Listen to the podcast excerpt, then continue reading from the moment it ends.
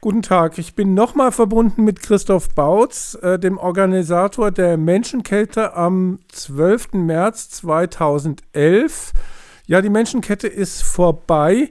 Habt ihr sie schließen können? Ja, ich denke, die Menschenkette war ein Riesenerfolg. 60.000 Menschen haben sich beteiligt. Das heißt, auf jedem Kilometer standen 1.500 Menschen. Das war also dicht geschlossen. Und wir haben da nochmal ein starkes Signal gesetzt, jetzt an die Regierung, äh, hier Konsequenzen zu ziehen aus diesem fürchterlichen Reaktorunfall, äh, wie wir ihn da gerade in Japan erleben. Und eins ist ganz klar, jetzt kann man nicht weitermachen wie bisher, sondern jetzt müssen wirklich Atomkraftwerke abgeschaltet werden und zwar sofort. Das ist ja schon länger die Forderung. Die Organisation war ja eigentlich schon von lange her geplant. Die Menschenkette wurde über vier Monate lang vorbereitet, gerade das ist ein großer Aufwand. Wir haben bundesweit mobilisiert, wir haben hier natürlich auch viel in Baden-Württemberg mobilisiert. Und es war schon klar, dass Zehntausende kommen, aber ich denke schon, dass hier gerade in der Region sich dann doch noch etliche, die vielleicht eher am Schwanken waren, ob sie mitmachen, äh, durch, die, äh, durch die Reaktorkatastrophe äh, in Japan dann doch äh, äh, es notwendig fanden, jetzt auf die Straße zu gehen und ein Zeichen zu setzen. Ich denke, bundesweit hat das nicht mehr viel mobilisiert weil das ja wirklich erst in den letzten Stunden bekannt wurde. Aber äh, hier äh, in der Region sind vielleicht doch noch etliche mehr auf die Straßen gegangen. Und wir sehen jetzt auch bundesweit eine riesige Dynamik.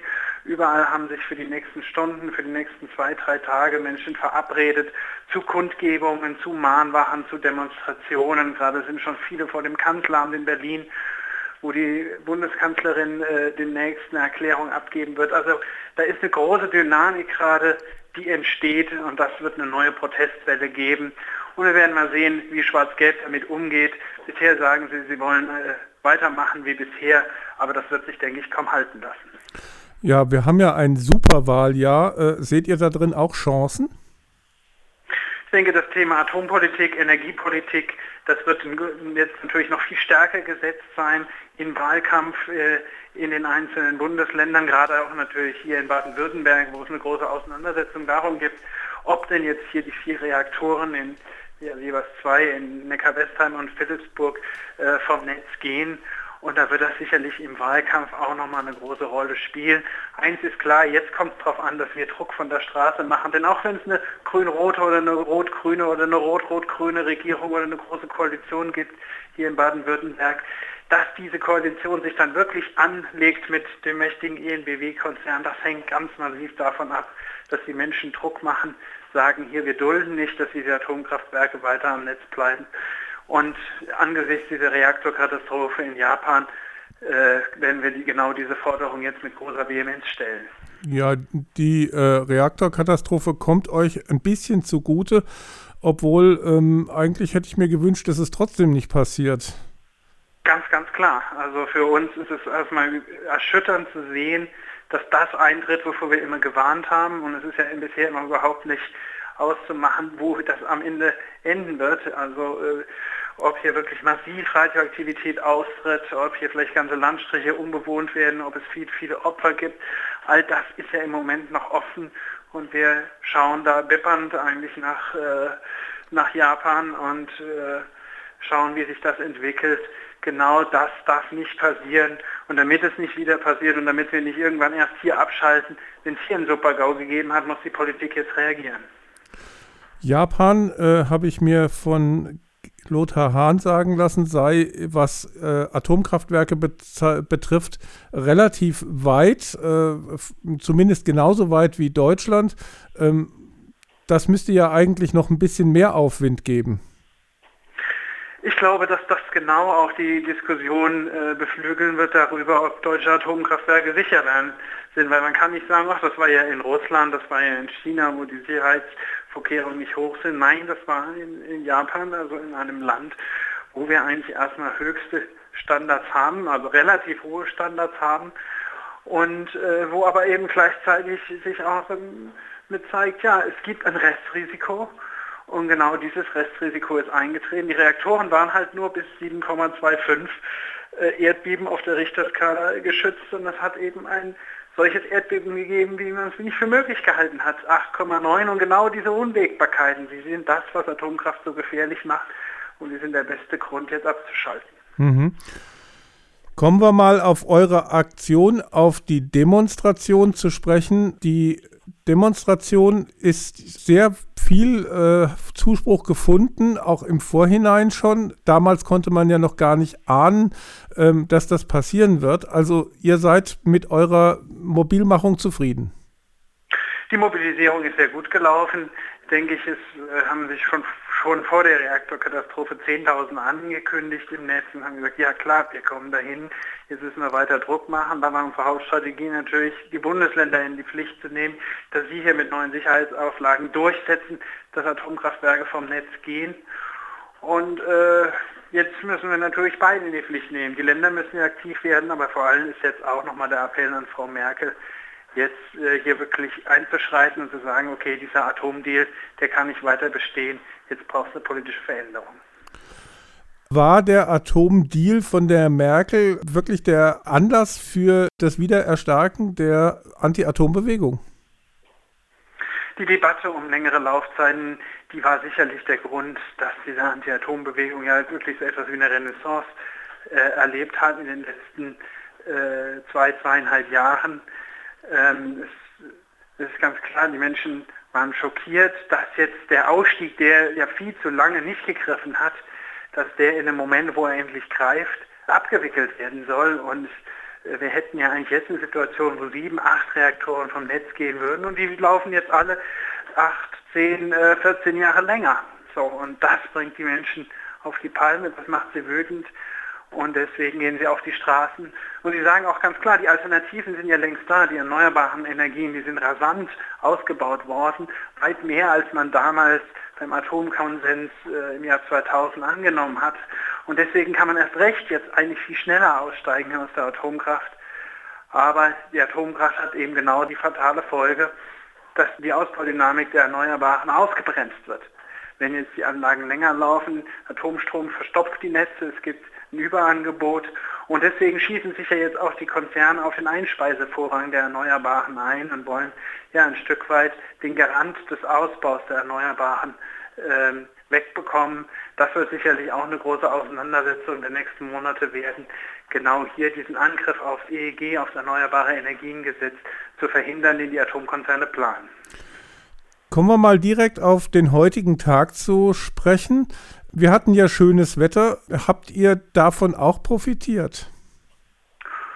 Ach, ich glaube, das Wetter hilft immer ein bisschen, aber das Entscheidende ist, dass die Menschen wütend sind, dass die Menschen empört sind und deswegen auf die Straße gehen. Das Wetter ist da manchmal ein bisschen unterstützend, aber wir haben viele Mobilisierungen gehabt bei schlechtestem Wetter und trotzdem sind viele gekommen. Also das Wetter ist da, glaube ich, eher ein Nebenaspekt. Wie war das jetzt eigentlich vor Ort? Wie war die Stimmung? Also wir haben jetzt ja nur wenige Leute anrufen können. Wie war die gesamte Stimmung? Habt ihr da einen Überblick als Organisatoren? Ich hatte schon den Eindruck, die Stimmung war auf der einen Seite gedrückt gewesen. Äh, viele schauen doch die ganze Zeit auf Japan. Was passiert da? Wie entwickelt sich das weiter? Gibt es da erste Opfer?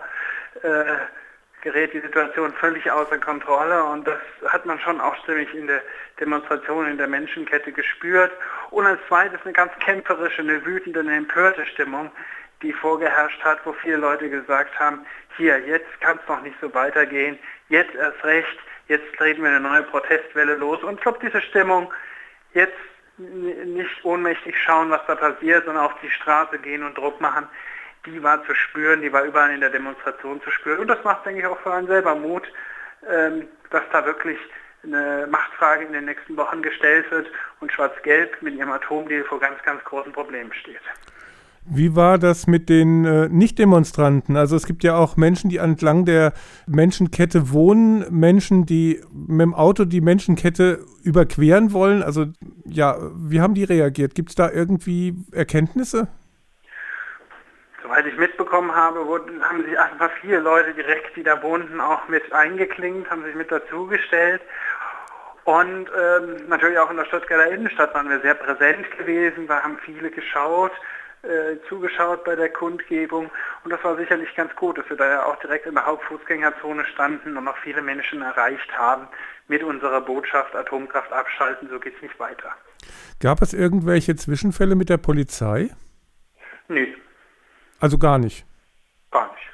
Also ähm, zu solchen und zu den Aktionen, die auch am Ostermontag sind, da kann man richtig Leute auch mit kleinen Kindern mit der Oma hinschicken, ohne dass man jetzt Angst haben muss, da eskaliert irgendwas.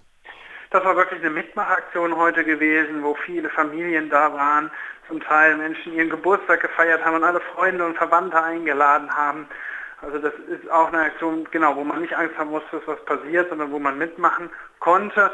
Und so wird es, denke ich, auch am Ostermontag sein, wenn wir an die verschiedenen Standorte wollen, unter anderem auch nach Biblis, dort soll es eine Sternfahrt hingeben. Und das ist eine Aktion zum Mitmachen und zum Einklinken und zum Signal setzen, ich bin auch dabei und ich mache Druck, dass sich hier was verändert.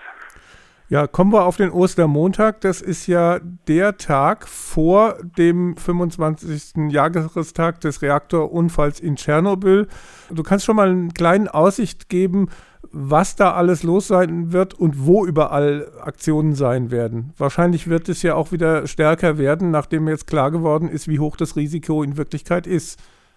Ja, am 25. April sind an den verschiedenen Standorten der Atomindustrie Aktionen geplant, also sowohl an geplanten Endlagerstandorten wie Schacht Konrad und die Asse oder Ahaus, als auch eben an den Reaktoren in Krummel, in äh, Brunsbüttel, in Gronde, in Eselsham, in Biblis, in Neckar-Westheim, in Philipsburg, in Grafenrheinfeld, also an vielen Standorten sind überall Aktionen, sind Sternmärsche, sind große Demonstrationen sodass die Leute überall in ihrer Region gegen das Atomkraftwerk, was in ihrer Nähe liegt, demonstrieren können oder gegen den Atomstandort. Und das ist, glaube ich, ein hochsymbolischer Termin. 25 Jahre Tschernobyl, ein Vierteljahrhundert liegt diese Katastrophe jetzt hinter uns. Vielleicht gibt es jetzt eine zweite, die sich leider in diese Reihe einreiht. Der zweite große Supergau, das werden wir sehen. Und auf jeden Fall werden an dem 25. viele, viele tausende Menschen sich aufmachen an die Standorte und ein Zeichen setzen. Ist es da hilfreich, an verschiedenen Standorten gleichzeitig zu sein? Einerseits kann ja jeder Demonstrant immer nur an einen Standort gehen und nicht an mehrere, wie das ja jetzt bei äh, seriell aufeinanderfolgenden Terminen sein kann. Andererseits sind dann die Wege nicht so weit. Genau, die Wege sind nicht so weit und viele Leute, die Familie haben, die in der Ausbildung stecken oder äh, ein hartes Berufsleben haben und eben nicht hunderte Kilometer weit fahren würden, die können einfach mal spontan vorbeikommen, sich einklinken und das Ganze findet an einem Tag statt und man erreicht insgesamt eine imposante Zahl von Leuten, die mitmachen. Also ich glaube, es ist eine gute Idee, dezentral an die Standorte zu gehen, die Menschen aus der jeweiligen Region zu mobilisieren und dann doch gleichzeitig äh, bundesweites Signal zu setzen. Das war Christoph Bautz, einer der Organisatoren von der Menschenkette am 12. März 2011.